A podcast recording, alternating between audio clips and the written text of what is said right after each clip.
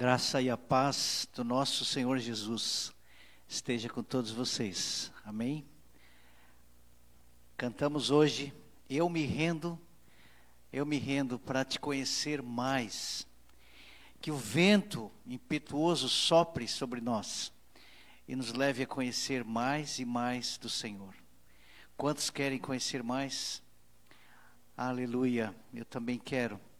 Queridos, hoje de manhã já compartilhamos essa palavra e como Vasli falou, a Anice também, tudo é novo para nós porque estamos fazendo essa, essa experiência de dois cultos, de manhã e à noite. E hoje então nós vamos repetir a palavra da manhã. Amém? Então peço a paciência e a compreensão dos irmãos que já me ouviram e que o Espírito Santo possa fazer algo novo, mesmo ouvindo a mesma coisa, porque a palavra é viva e eficaz. Ela é nova e poderosa a cada vez. E o que o Senhor tem colocado no meu coração tem esse título: A Graça e a Verdade. São duas palavras maravilhosas, profundas, poderosas, e que eu peço que o Espírito Santo grave no nosso coração, nessa noite, essas duas palavras: graça e verdade. Amados, esses dois componentes nós recebemos através do nosso amado Senhor Jesus. Quando Deus manifestou o seu amor para conosco, Ele nos deu o Filho, o Filho amado. E com o Filho, nós recebemos graça e verdade. Amém? Olha o que o texto diz de João 1,14. E o Verbo, a palavra, o Logos de Deus, que estava com Deus, que era Deus, ele se fez carne e habitou entre nós, como um tabernáculo, ele tabernaculou entre nós e vimos a sua glória, a glória como do unigênito do Pai. Cheio de quê? De graça e de verdade. E nós precisamos disso. Muito. Especialmente nesses dias. Há um ano atrás, mais ou menos, fomos muito edificados, impactados por uma palavra profética através do Natalino, que o título era Informação versus Revelação. Ele ministrou sobre Romanos 12. O texto que diz: Não vos conformeis, não vos amoldeis, não tomai a forma deste século, mas transformai-vos pela renovação do vosso entendimento, e naquela época o Natalino nos expôs com muita clareza que a informação do presente século, ela, o nome diz in, né? In, prefixo para dentro. Informação, ela nos joga para dentro da forma deste século. E queridos, a informação que temos recebido nestes dias são informações terríveis. Fake news, notícias pervertidas, catastróficas, que geram medo, pavor, ansiedade, estresse. E para isso, nós precisamos da graça e da verdade. Desesperadamente nós precisamos de Jesus. Amém? E o Senhor quer fazer isso, queridos. Ele quer nos encher da sua vida, da sua graça e da sua verdade. Nesse versículo de Romanos 12, fala de mundo, não vos conformeis com este mundo. Tem outra tradução que diz: não vos conformeis com este século, não vos conformeis com esta era. Eu coloquei ali dois verbetes gregos o cosmos, que a gente sabe que é o mundo, é o universo criado, é todo o universo. Pode ser também o mundo em que vivemos, o cosmo. E a outra palavrinha, aion, é o século, a era, o mundo, o cosmo atualizado. A gente vê isso muito na moda, mas também vemos nas mudanças que vão ocorrendo a cada ano, a cada década, a cada século. As coisas vão mudando e o cosmo vai sendo atualizado. E com essa atualização, nós corremos um sério risco, amados, de entrar nessa forma. Vocês sabem que toda forma, seja de plástico, ou de aço, ou de alumínio, ela é confeccionada num modelo. Né? Vamos lembrar daquelas forminhas para fazer as bolachinhas de Natal: coraçãozinho, né? estrelinha e etc. Esse material da forma, ele é feito com uma liga, uma mistura. Se é metálico, então tem alguns componentes metálicos ali, o alumínio, ou, ou né, para dar uma liga para fazer essa forma. Essa forma que Romanos trata, essa forma virtual, que é uma ameaça para nós, ela tem pelo menos três componentes que eu destaquei ali. Nós poderíamos destacar outros, muitos outros, mas eu queria falar rapidamente desses três. Os três componentes. O primeiro é a secularização. Parece que essa palavra vem da raiz século. Essa secularização, vou ler para vocês alguns trechinhos aqui da definição. É um processo sociológico e antropológico pelo qual as sociedades e as culturas, à medida em que se tornam mais atualizadas, mais modernas, se tornam sem Deus se afastam de Deus. Então a secularização é isso. Ela moderniza a sociedade, um tempo, um aion, mas afasta essa sociedade de Deus. Ela revoluciona, ela transforma toda a estrutura moral, a estrutura de valores e da vida das pessoas ela substitui o que é divino, o Deus vivo da Bíblia e a Bíblia, pelas leis humanas, pelo humanismo, pelas questões humanitárias, pela ciência, pela tecnologia, desde que não tenha Deus. A secularização faz isso. E esse é um componente dessa forma. Não vos conformeis com este século. O outro componente, sincretismo religioso. O sincretismo, amados, é uma mistura de componentes também culturais e sociológicos, advindo de diversas partes. Aqui estamos falando do sincretismo religioso, então de algumas religiões mistura tudo e convive com isso.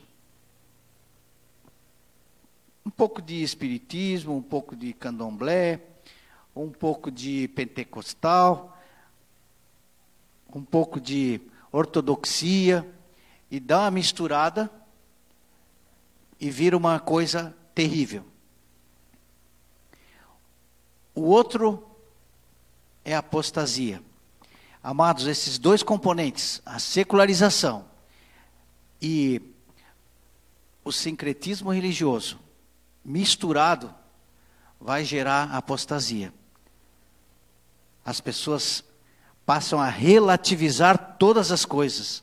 Relativizar Deus, Jesus é um mero ator histórico,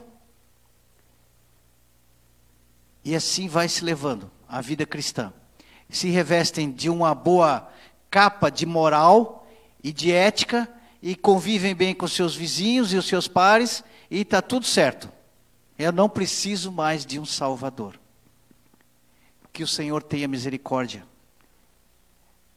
Por isso que nós precisamos da graça e da verdade. Amém? O que nós vamos fazer diante dessa realidade? Essa forma, queridos, ela gera, ela ela faz com que as pessoas, homens, mulheres, crianças, jovens, sejam pessoas como o apóstolo Paulo descreveu muito bem na sua carta a Timóteo. Ele diz assim, 2 Timóteo 3 e 1: Sabe, porém, meu filho, que nos últimos dias sobrevirão tempos trabalhosos, difíceis, porque haverá homens, haverão homens amantes de si mesmos, avarentos, presunçosos, soberbos, blasfemos, profanos, desobedientes aos pais e às mães, ingratos, sem afeto natural, irreconciliáveis, caluniadores, incontinentes, cruéis, sem amor para com os outros, traidores, amigos dos deleites mais do que amigos de Deus, tendo aparência de piedade, mas negando a eficácia dela. Foge destes, afasta-te destes. Esse quadro soa para vocês conhecido? Não parece os dias de hoje? Por que, que eu estou falando, amados, inicialmente dando esse cenário tenebroso? Para nos situar o quanto necessitamos viver em Cristo, viver na graça e na verdade. O texto ainda de Paulo advertindo a seu filho Timóteo, continua dizendo assim: e nesse tempo também, as pessoas não suportarão a sã doutrina. O que é a sã doutrina? É a palavra de Deus, a palavra da verdade, o evangelho da salvação, o fundamento dos apóstolos, a palavra profética, o pão da vida. Nesse tempo, segundo Timóteo 4 e 3, as pessoas não suportarão mais a sã doutrina. Pelo contrário, eles se rodearão, cercarão, elegerão mestres e doutores, segundo as suas próprias cobiças, segundo os seus próprios interesses. Como que sentindo coceira nos ouvidos. Eles se recusarão a dar ouvidos à palavra da verdade, à sã doutrina, entregando-se às fábulas vãs. Não parece os dias de hoje, amados? Temos visto muitos auditórios onde parece que os líderes, em vez de pegar apenas o microfone, microfone numa mão, um grande cotonete na outra, coçando o ouvido do, do auditório, com entretenimentos, com coaching, com autoajuda, mas do começo ao fim não aparece Jesus Cristo morto e ressuscitado, que verteu seu sangue pelos nossos pecados. E todo mundo sai feliz. Por isso precisamos da graça e da verdade, cada vez mais. Precisamos caminhar em Jesus Cristo, porque Ele foi manifestado como carne, cheio de graça e de verdade. E pelo poder do Espírito Santo nós podemos caminhar em Jesus. O apóstolo Paulo ele desprezou o seu grande currículo. Ele disse assim: Eu reputo isso aqui como esterco, como lixo, em troca do conhecer a Jesus e ser encontrado nele. Isso é viver na graça e na verdade. Que o Espírito Santo nessa noite possa mexer no nosso coração. Que possamos sair daqui tocados e conscientes que precisamos desesperadamente da graça e da verdade, a cada minuto, a cada segundo da nossa vida, porque os tempos são trabalhosos. Às vezes nos sentimos cansados, do nada. De onde que vem isso? A opressão dos dias maus. A opressão, queridos, das potestades nos ares. Nós precisamos buscar graça e verdade aos pés do Senhor. E o Senhor vai nos fortalecer. A Sua palavra vai nos renovar. A comunhão com o Senhor vai nos dar a vitória. Amém? Glórias a Deus. Aleluia. A boa notícia é que nós temos a vacina para essa pandemia. Agora eu não estou falando do coronavírus, do Covid-19. Estou falando dessa forma de Romanos 12, desse século nós temos a vacina e temos o tratamento e temos a prevenção. Oséias 14, 9. O Asli postou essa semana no grupo. Diz assim: quem é sábio para entender essas coisas? Todo esse contexto, esse cenário, temos que ter sabedoria de Deus para entender, queridos. Não podemos ser achados distraídos e cair na armadilha de Satanás, que ele vem com muita sutileza. As informações entram do nada no nosso celular, nas nossas redes. Nós temos que ter sabedoria, prudente para que as saiba. Temos que ser vigilantes, sóbrios, prudentes, porque os caminhos do Senhor são retos, amém? Aleluia! Os justos andarão neles. Mas os transgressores neles cairão, tropeçarão. Que o Senhor nos mantenha nele, vivendo na graça e na verdade.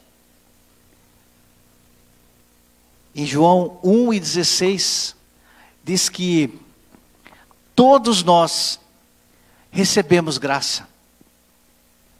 Recebemos a maior graça que foi a salvação. Quando fomos resgatados por Jesus, estávamos mortos nos nossos delitos e pecados. Ele nos deu vida e juntamente com ele nos ressuscitou. Nós somos salvos pela graça. E agora o apóstolo João, ele diz que todos nós, pode passar adiante, temos recebido da sua plenitude graça sobre graça.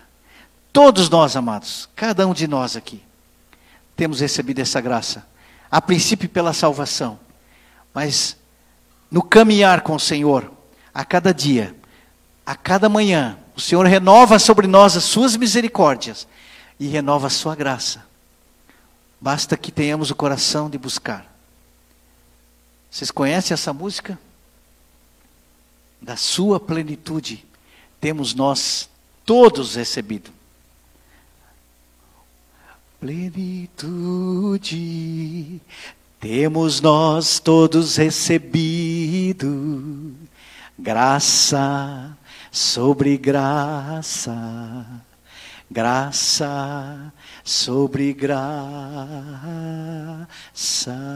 Mais uma vez, da sua plenitude temos nós todos recebido graça sobre graça, graça sobre graça.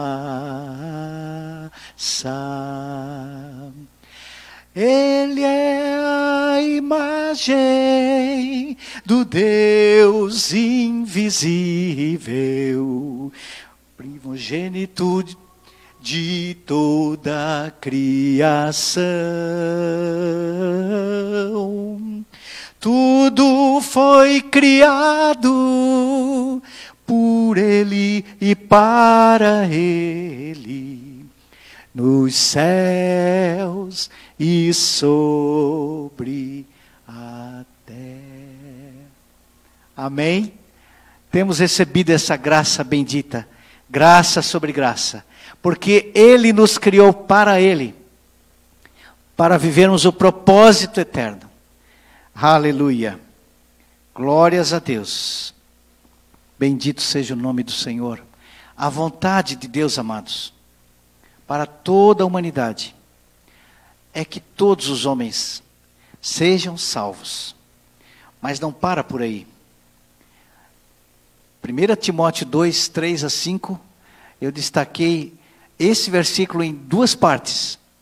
A vontade de Deus inicial é que todos sejam salvos.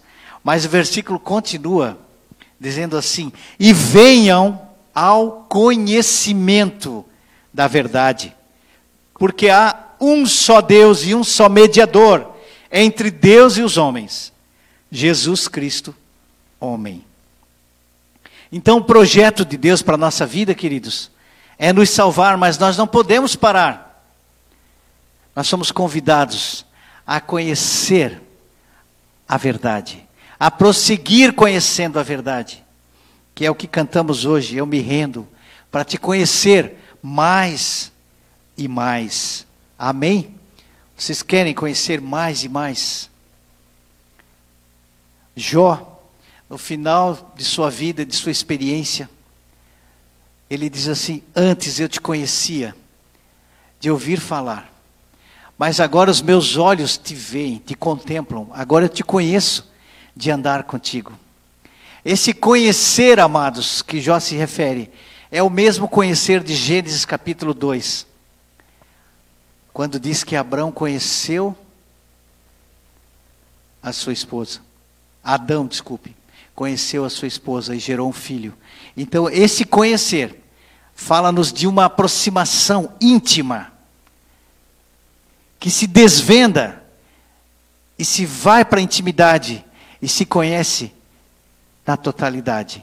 É isso que Deus quer fazer com cada um de nós. Que conheçamos o Senhor não de ouvir falar, mas de andar com Ele. Aleluia.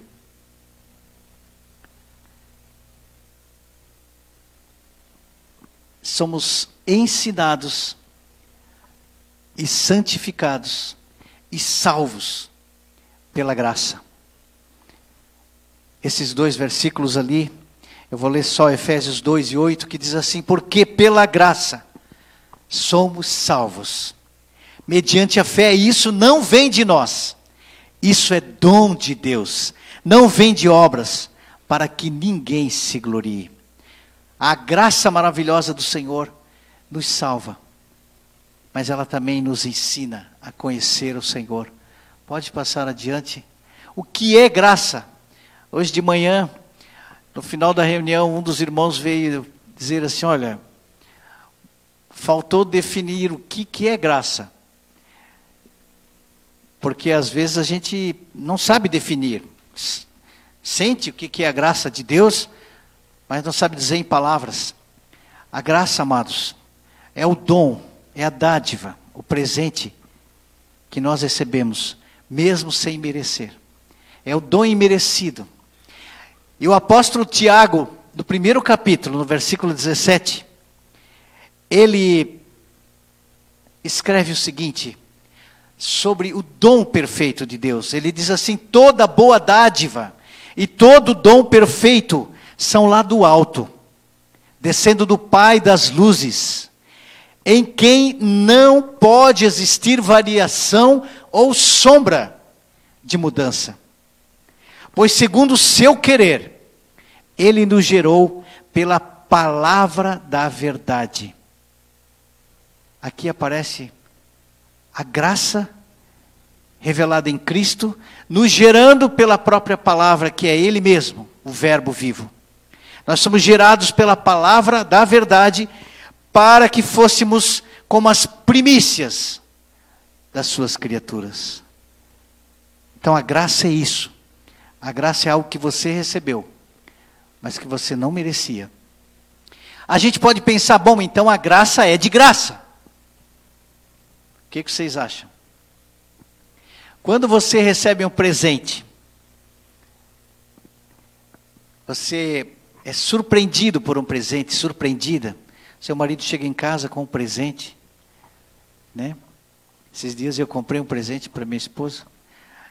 Ela só me mandou assim um linkzinho, daí eu entendi que ela queria e já comprei.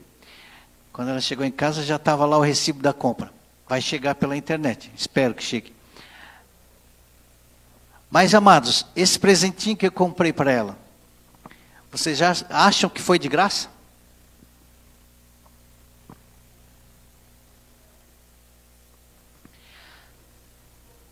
O presente, o dom, custou. Eu vou pagar. Alguém paga o seu almoço. Não existe almoço de graça. Ela vai receber de graça. Mas custou algo para mim.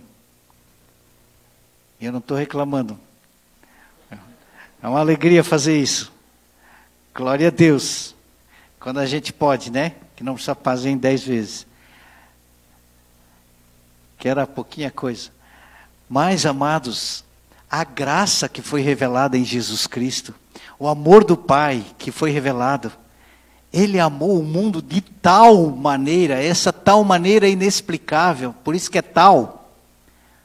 Isso custou, queridos, custou para o Pai o sangue do seu amado Filho Jesus. Pedro diz que nós não fomos comprados com coisas corruptíveis, como o ouro e a prata mas nós somos comprados com o precioso sangue de Jesus. Custou o sangue de Jesus. E nós vamos desprezar essa graça, amados. O que nós vamos fazer com essa graça maravilhosa? Que o Senhor nos ajude a andar na graça e na verdade. Amém? Aleluia. E a verdade o que, que é a verdade? No mundo secularizado, no mundo relativista, vocês estão acompanhando, amados, os, as notícias, a, as ideologias nas escolas. Os valores estão virados de cabeça para baixo. Satanás resolveu usar uma estratégia agora, pegar e arrancar a árvore do conhecimento do bem e do mal, tocar fogo nela porque ela atrapalhou um pouco no começo, mas agora pelo menos ainda a gente sabia o que era o bem e o mal. Agora não tem mais nada, não, nada é bom, nada é ruim, tudo é bom, tudo é uma confusão. Tá tudo uma confusão. Desde que você seja feliz, tá valendo. Não é assim que Satanás fala? Ele assina embaixo. Então, o que, que é a verdade? Às vezes nós falamos e as pessoas olham para a gente com a cara de pau e dizem, mas que verdade? Qual verdade você está falando? Aqui, queridos, do grego, aletheia, verdade, que nós encontramos na palavra, na sã doutrina, no evangelho da nossa salvação, é a realidade. E a realidade de Deus ela tem um nome. E tem um sobrenome. Quem sabe? Jesus Cristo, o homem de Nazaré.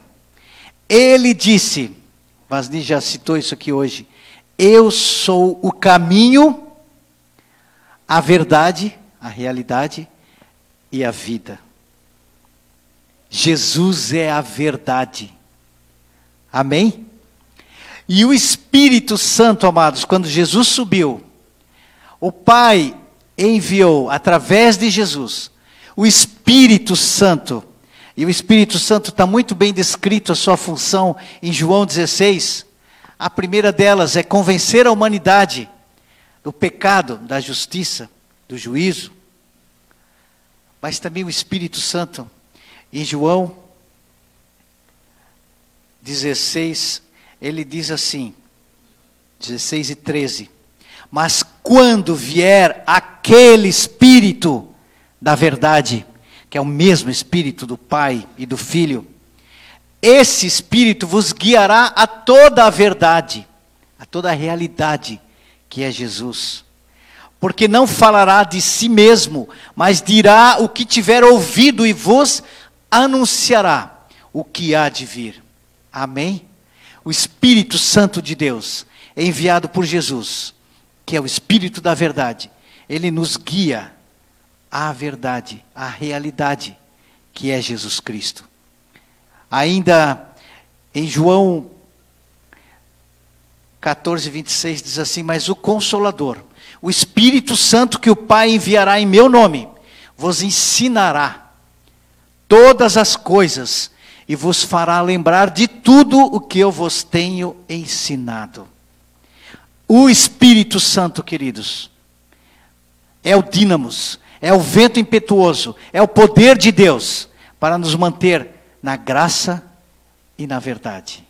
Amém? Você não precisa tentar fazer isso com esforço próprio. Você apenas tem que se render. Como cantamos, eu me rendo para te conhecer. Eu suplico a tua graça e a tua verdade. Qual é, então, a realidade? A realidade é Cristo Jesus, morto e ressuscitado, vivo, entronizado à direita de Deus Pai, que voltará para nos buscar. Essa é a realidade. Todas as outras filosofias, ideologias, conceitos terminam em vaidade. Bem como Salomão falou, tudo termina na vaidade. Mas a realidade é Jesus Cristo. Ele hoje é a tua realidade? Qual é a tua realidade? Você transpira, respira, vive essa realidade? Jesus Cristo, vivo, ressurreto. Você está em Jesus Cristo, está arraigado, plantado nessa rocha eterna, sendo edificado como pedra viva, como coluna, como templo vivo. Essa é a tua realidade. Hoje o Espírito Santo nos convida para viver essa realidade. Amém? Podemos cantar isso? Cristo é a nossa vida, o motivo do louvor em nosso novo coração. Pois morreu a nossa morte para vivermos sua vida, nos trouxe grande salvação. Amém? O apóstolo Paulo disse: Agora não mais vivo eu, mas Cristo vive em mim. Eu já estou crucificado com Cristo. E a vida que eu vivo agora, vivo na fé, no poder, na graça, na verdade daquele que me amou e se entregou por mim. Amém? Senhor, queremos isso na nossa vida. Queremos que isso seja a realidade da nossa vida. Queremos, Senhor, cantar essa música em espírito e em verdade. Cristo é a nossa vida, o motivo da nossa existência, o motivo do louvor. Como nós vamos conseguir isso, queridos? Como vamos viver essa graça, esse dom perfeito descido lá do Pai das luzes, manifestado na carne de Jesus Cristo, em graça e verdade. Como vamos viver isso? Crescendo cada vez mais na verdade, na palavra da verdade. E eu quero elencar aqui, para a gente ir para o final, quatro pontos. Nós poderíamos falar muitos pontos, mas vamos falar quatro. É a aplicação dessa palavra graça e verdade na nossa vida. Então, aspectos práticos. Primeiro, como viver na graça e na verdade. Primeiro ponto, amados, é viver um estado contínuo, perene, de arrependimento, de confissão e de comunhão. Você pode me perguntar, mas eu já me arrependi quando eu recebia Jesus, pelo Espírito Santo, fui convertido, mas o que eu estou falando aqui é um estado contínuo, a cada dia. A misericórdia e a graça do Senhor se renova sobre nós. E a cada dia nosso coração tem que viver em arrependimento diante do Senhor, em confissão, na dependência do Espírito Santo, buscando graça e verdade. Amém? Olha que o Evangelho, aliás, o apóstolo João fala na sua primeira carta, capítulo 1, 7. Mas se andarmos na luz, como Ele na luz está, temos comunhão uns com os outros, e o sangue de Jesus Cristo, seu Filho, nos purifica de todo o pecado. Amém? Amados, eu não estou pedindo para você viver na culpa, porque a culpa já foi resolvida. Quando Jesus disse está consumado, lá no Calvário, a palavra diz que ele rasgou a cédula que constava em ordenanças contra nós, e essa dívida foi rasgada e foi encravada na cruz, e toda a nossa culpa foi resolvida. Você não precisa viver na culpa, mas você tem que ter um coração arrependido. Ao contrário daquelas pessoas que talvez você já tenha se deparado com algum, eu já, que está numa festa, às vezes com um copo assim de bebida na mão, e fala assim, com a boca cheia de tudo que fez de errado. E se vangloria. É, porque eu... E no final, aquela frase mas eu não me arrependo de nada. Quem já ouviu isso? Por aí. É comum entre os ímpios. Amados, o Espírito Santo chama a cada um de nós, discípulo do Senhor Jesus, para ter uma atitude contrária a essa. É esse estado de arrependimento, sem culpa, clamando ao Salvador olhando para Jesus, o autor e o consumador da nossa fé, todo dia, e dizendo: Jesus, eu preciso de ti, me salva, me salva, me enche com tua graça, me fortalece na tua verdade, me enche de ti, Senhor. Amém? O Senhor Jesus, eu imagino que Ele fica muito feliz quando nós clamamos a Ele e chamamos Ele de Salvador. Senhor meu Salvador, vem em meu socorro, me salva. Faça isso constantemente, com o coração arrependido, e o Senhor vai te fazer crescer na graça, vai te fortalecer. Será que nós temos pecado? Porque se vivemos uma vida com o coração arrependido, Alguém pode pensar assim, mas eu eu sou tão justo, tão leal, tão fiel, tão dedicado, né? Irrepreensível a minha moral. Não roubo, não cobiço, não minto. Eu trouxe essa listinha, amados, para que a gente faça esse exercício agora mas que leve isso para casa do nosso coração. O que é pecado?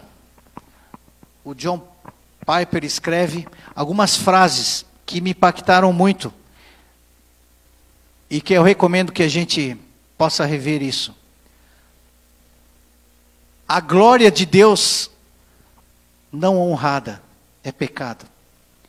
A santidade de Deus não reverenciada a grandeza de Deus não admirada, o poder de Deus não louvado, a verdade de Deus não buscada, a sabedoria de Deus não estimada, a beleza de Deus não anelada, a bondade de Deus não saboreada, a fidelidade de Deus não confiada, os mandamentos de Deus não obedecidos. A justiça de Deus não respeitada, a ira de Deus não temida, a graça de Deus não apreciada, a presença de Deus não prezada, a pessoa de Deus não amada. E poderíamos emendar essa lista aí de várias coisas que nós nem percebemos no nosso dia a dia. Como que nós estamos perdoando? Estamos perdoando como Ele nos perdoou? Estamos servindo nossos irmãos como Ele lavou os pés aos discípulos e os serviu com a sua própria vida? Hoje de manhã, um dos amados irmãos que prometeu para mim que estaria aqui não pôde estar, o Acélio, ele trouxe uma palavra no meio dessa reflexão poderosa, profética, dizendo que nós estamos sendo chamados por Deus para andar em espírito, para depender do Espírito, para preferir a presença do Espírito Santo. Porque o Espírito Santo habita em nós, somos o tabernáculo, o templo vivo de Deus. E o Espírito Santo habita em nós mas ele quer ser percebido, ele quer ser prezado, preferido.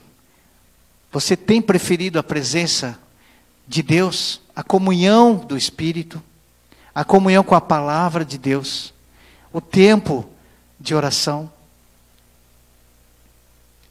Que o Senhor tenha misericórdia de nós, que o Senhor nos leve ao verdadeiro arrependimento porque todo avivamento, queridos, quantos estão esperando um grande avivamento? O Senhor vai fazer, amados. É garantido, é 100%. Deus vai derramar sobre nós algo novo e tremendo. Mas todo avivamento, ele começa nos levando ao arrependimento.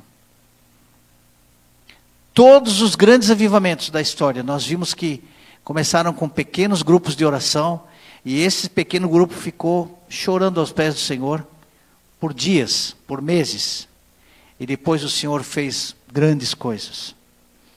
Que o Senhor faça isso conosco. Que possamos nos analisar à luz desse poema tão, tão sério.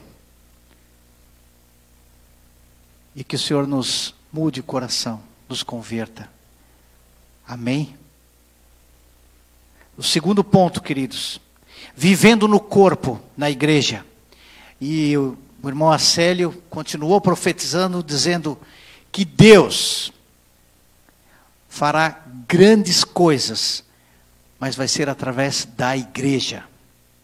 Não vai ser através de uma pessoa isoladamente, para destacar um ou outro, vai ser através da igreja. E eu quero falar um pouquinho aqui sobre a igreja. Porque nos últimos dias, meses, no último ano e meio, nós somos chacoalhados com essa pandemia e eu percebi que ficou um pouco solto no ar o que, que é a igreja. Algumas pessoas que tinham um conceito mais templário, a igreja é o templo. Nosso aqui nem tem cara muito de templo, mas de galpão, né? Mas Bom, na pandemia fecharam-se as portas dos templos. E agora? Então algumas pessoas ficaram confusas. Meu, será que vai acabar a igreja?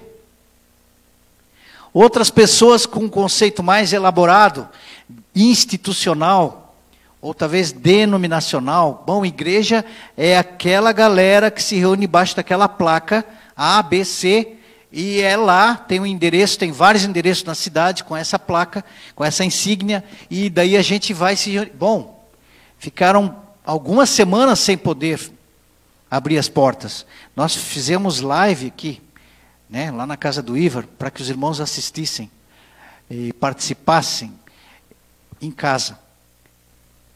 Então, afinal de contas, que é a igreja? E Paulo escrevendo a Timóteo, seus, seu filho querido, ele diz que a igreja é a casa do Deus vivo. É o templo vivo. Aquilo que Pedro diz lá em 1 Pedro capítulo 2, verso 5, que é a conjunção bem ajustado das pedras vivas, elas edificadas constroem o templo vivo de Deus. Isso, amados, nos fala de relacionamentos vivos.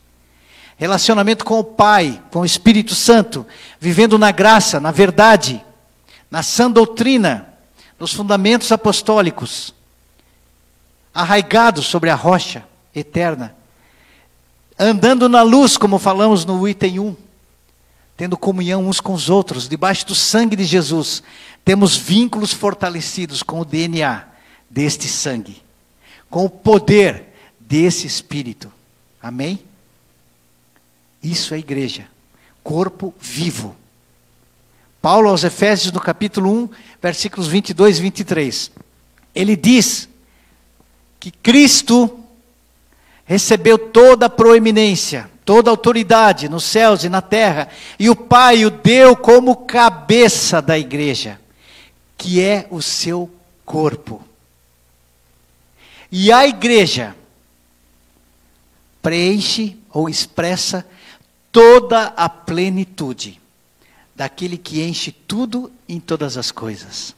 Então, amados, tudo que está no coração de Jesus, que é o nosso cabeça, vai ser manifestado através do corpo e da igreja. E Paulo aqui, ele complementando as suas palavras a Timóteo, diz assim: que a igreja é a casa do Deus vivo, a igreja do Deus vivo, a coluna e o baluarte da verdade. Amados, a igreja, a sua missão nesse tempo, neste século, de incertezas, de fake news, de, de secularização, a igreja é a coluna e o baluarte da verdade. Nós, cada um de nós, pedras vivas, cheios da graça e da palavra da verdade, juntos, nós somos a coluna e o baluarte da verdade, a casa de Deus. Amém? Então o Senhor vai se manifestar nesses dias, mesmo que lá fora, como aquele cenário que eu pintei no início, está de mal a pior, a igreja vai seguir triunfante, de vitória em vitória. As portas do inferno não hão de prevalecer contra a igreja do Deus vivo. Amém? E você, eu, nós vamos ser usados por Deus. Hoje aqui de manhã o Senhor nos falou em profecia. Prepare-se porque vai, você vai ser usado tremendamente por Deus. Busque isso de todo o coração. Deus quer nos usar.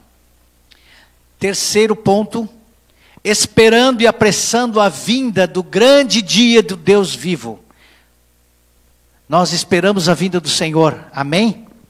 O apóstolo Paulo diz que há uma coroa de glória esperando para cada um daqueles que amam a sua vinda. Nós devemos clamar ao Senhor e dizer: Senhor, eu quero que Teu Espírito Santo me faça amar a Tua vinda. E como que nós na prática apressamos esse dia? Vivendo piamente, vivendo em santidade, buscando a dependência do Senhor, praticando esses dois primeiros pontos: arrependimento, vida de comunhão na igreja e evangelizando, proclamando o reino de Deus e a sua justiça, proclamando as boas novas de salvação, orando pelas pessoas. Eu falei hoje de manhã que Deus colocou no meu coração e eu quero fazer isso. Cada vez que eu encontrar alguma pessoa por aí, em qualquer fila, em qualquer ambiente, reclamando, se lamuriando, com medo, estressado, apavorado, comentando com outra pessoa, eu vou me meter no meio e vou dizer: dá licença, posso orar por você. E as pessoas vão aceitar.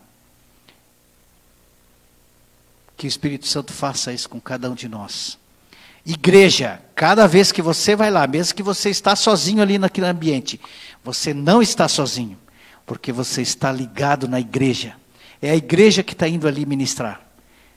Tem essa consciência. Não é o Sandro que vai sozinho lá. Ele vai dizer assim: em nome de Jesus, eu sou igreja. Posso orar contigo? E ora, e o Espírito Santo vai fazer. E o nome do Senhor vai ser glorificado. E nós vamos apressar o grande dia do Senhor. Amém? E por último, quarto ponto. Nós podemos, amados, continuar crescendo na graça e no conhecimento e perseverando no amor do nosso amado Pai. Quero ler aqui alguns versículos com vocês para finalizar. Pedro, na sua segunda carta, capítulo 3, 18, diz assim: Antes, antes de tudo, crescei na graça e no conhecimento. Esse conhecimento é aquilo que eu falei, na intimidade, no caminhar, no conhecimento do nosso Senhor e Salvador Jesus Cristo. A Ele seja glória, tanto agora como no dia eterno. Amém?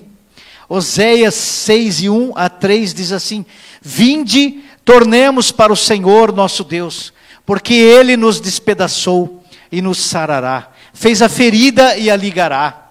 Depois de dois dias nos revigorará, e ao terceiro dia nos levantará, e viveremos diante dele. Conheçamos e prossigamos em conhecer ao Senhor. Como a alva, a sua vinda é certa, e ele descerá sobre nós como a chuva, como a chuva serôdia, que rega a terra. Amém? O Senhor vai fazer chover a sua chuva sobre nós. O Senhor vai fazer soprar o seu vento impetuoso sobre nós porque é projeto dele que a sua igreja siga vitoriosa, triunfante e avance diante das portas do inferno. Aleluia. Amados, Paulo aos Efésios diz que, na sua oração final, ele diz que o seu desejo era que os irmãos chegassem todos juntos à unidade da fé e ao pleno conhecimento de Jesus Cristo como varão perfeito, reconhecendo as, a medida perfeita da sua estatura, para que não sejamos mais como meninos, levados de um lado para o outro, em busca de doutrinas, mas que todos nós cresçamos naquele que é o cabeça, Jesus Cristo. Amém? Vocês querem isso? Eu quero isso. Eu quero renovar a minha aliança com o Senhor, de buscá-lo, de conhecê-lo mais, de viver na graça, de viver na palavra da verdade. Eu realmente quero fazer parte dessa coluna e baluarte da verdade, a casa de Deus. Eu quero chamar o Ívar aqui porque Deus deu uma palavra para ele. Ele vai finalizar e vai orar conosco.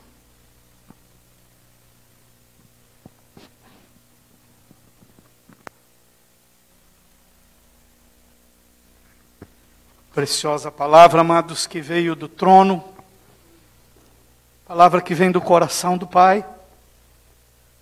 É uma palavra que esmaga, gente. Eu não sei vocês. Eu estava esmagado o trator de Deus passou por cima de mim essa manhã. Eu estava clamando ao Senhor.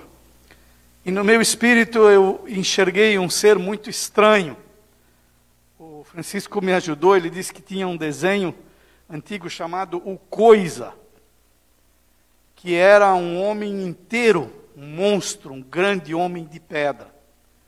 Eu me lembrei também daquele filme que faz sucesso, o Homem de Ferro. E eu estava perguntando, Senhor, o que, que é isso que eu estou vendo? O Senhor me fez ver, amados, que alguns de nós estamos como o homem de pedra ou como o homem de ferro.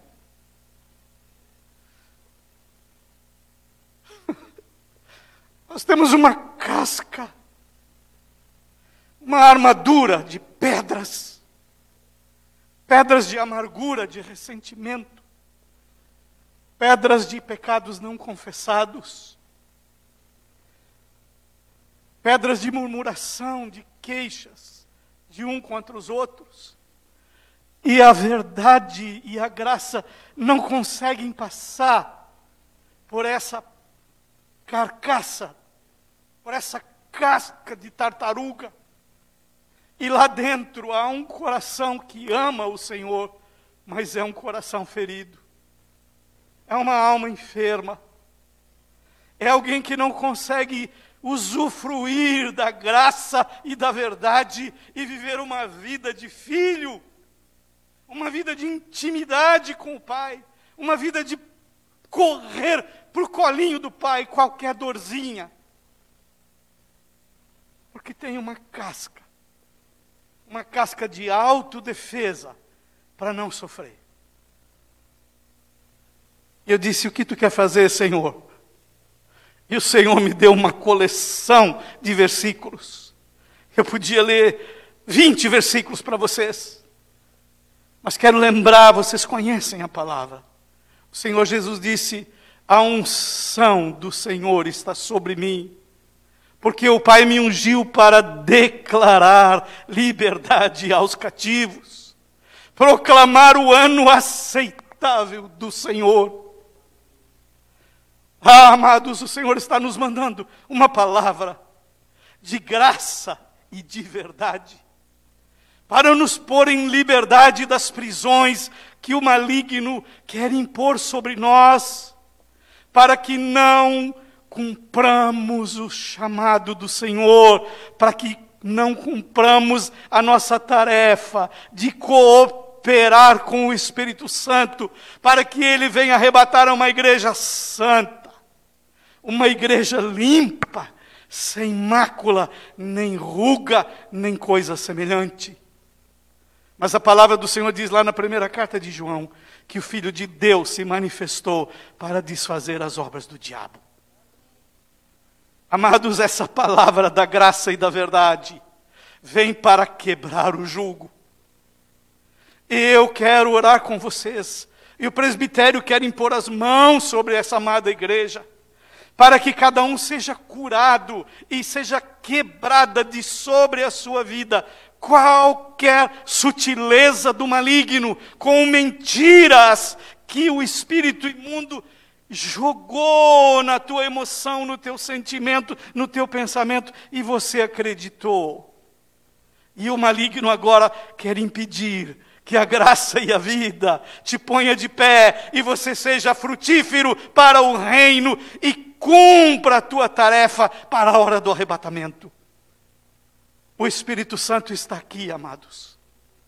O Senhor está só esperando que a gente peça: Senhor, quebra de sobre mim qualquer jugo que me prende, qualquer acusação do diabo, qualquer culpa do passado. O Senhor quer nos limpar essa noite, amados, e nos encher da água da vida para que o rio da água da vida salte de dentro de nós. E lá na fila do banco não vai dar para você ficar quieto. Lá na entrega do pano para costureira não vai dar para ficar quieto. Lá no conserto do carro, na oficina, não vai dar para ficar quieto, porque você não vai estar mais amarrado, você não vai estar mais dentro de uma cúpula de uma amarração do maligno, você vai estar cheio de graça e cheio de verdade, e no abrir da tua boca as pessoas serão curadas. Escreve o dia de hoje, marca essa hora. O Senhor está nos chamando, amados, para participar da última colheita. Ele quer usar a sua vida. Ele quer usar a sua mão. Quando você tocar no doente, a glória da ressurreição vai curar enfermos. Você vai abrir a sua boca e a pessoa vai dar um grito, e quando você prestar atenção, foi o último grito de uma possessão demoníaca, porque a pessoa ficou livre naquela hora. Porque você está cheio da graça e da verdade. Quantos querem pedir ao Senhor que, se houver algum tipo de prisão, que o Senhor manifeste a unção que quebra o jugo e quer ser cheio da glória, que esse rio de água da vida, esse rio de graça e verdade, seja fisicamente manifestado na sua vida. Quem quer? Quem quer, fica de pé. Meus amados irmãos, vocês por onde o rio de Deus corre sem parar. Vamos orar uns pelos outros. Se alguém tiver uma visão, vem aqui contar. Se o Senhor te der uma palavra queimando um tijolo fervente lá do céu, isso, vem aqui contar. Ó, tá aqui o tijolo quente. O Senhor me disse que vocês vão ficar surpresos com o que eu vou fazer. Quem aceita essa palavra do céu? Imponderável de Deus. Vou contar um segredo muito íntimo para vocês. Daqui a pouco vai completar dois anos. Eu estava muito amargurado na presença do Senhor. O Senhor disse para mim: levanta, pega papel e caneta. Eu levantei do meu lugar onde eu estava orando, peguei papel e caneta. O Senhor disse: agora escreve bem grande numa folha. Imponderável de Deus. E cola naquele lugar da tua casa onde você passa maior volume de horas.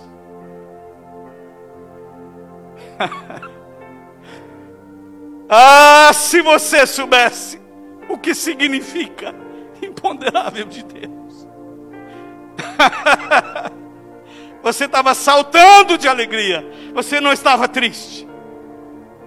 Amado, amada, o que Deus vai fazer através de você, você nunca pensou. Você nunca imaginou. Creia no imponderável de Deus. Coisas que você jamais, mas eu, eu vou orar e uma pessoa vai ganhar uma perna inteira vai diante dos teus olhos. Amém? Será que se eu orar por um morto, o Senhor vai ressuscitar? Eu creio no Deus que faz esse tipo de coisa. E o Senhor quer que você creia. Amém, amados? Vamos, meus irmãos, orar pelos nossos irmãos amados que querem essa graça, esse poder. Quem aqui de vocês nunca experimentou Ó oh, Senhor, não faz isso comigo. Me ajuda. Ai, ai, ai, ai, ai, ai, ai. Quem de vocês nunca orou e viu o milagre acontecer diante dos teus olhos? Uma cura diante dos teus olhos. Quem nunca viu? Eu orei e eu vi Jesus curando. Quem nunca teve essa experiência? Todos aqui já tiveram. Quem nunca teve, vem aqui para frente. Vem aqui na frente. Você nunca viu a cura se manifestar diante dos teus olhos enquanto você estava orando? Então vem aqui. Não, na hora. Ei! Presta atenção!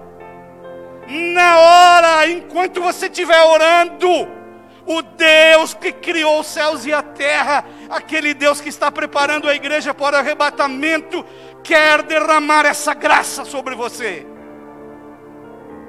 Quem nunca viu, eu já vi. Isso. Ô oh, covardão, você que nunca viu e está aí quieto aí, está com medo? Larga de ser medroso, vem experimentar Vem pôr o teu Deus à prova. Ei! Vamos orar, amados. Vamos impor a mão sobre esses amados. Eles receberão poder para fazer coisas sobrenaturais só pela autoridade do nome de Jesus. Amém, amados?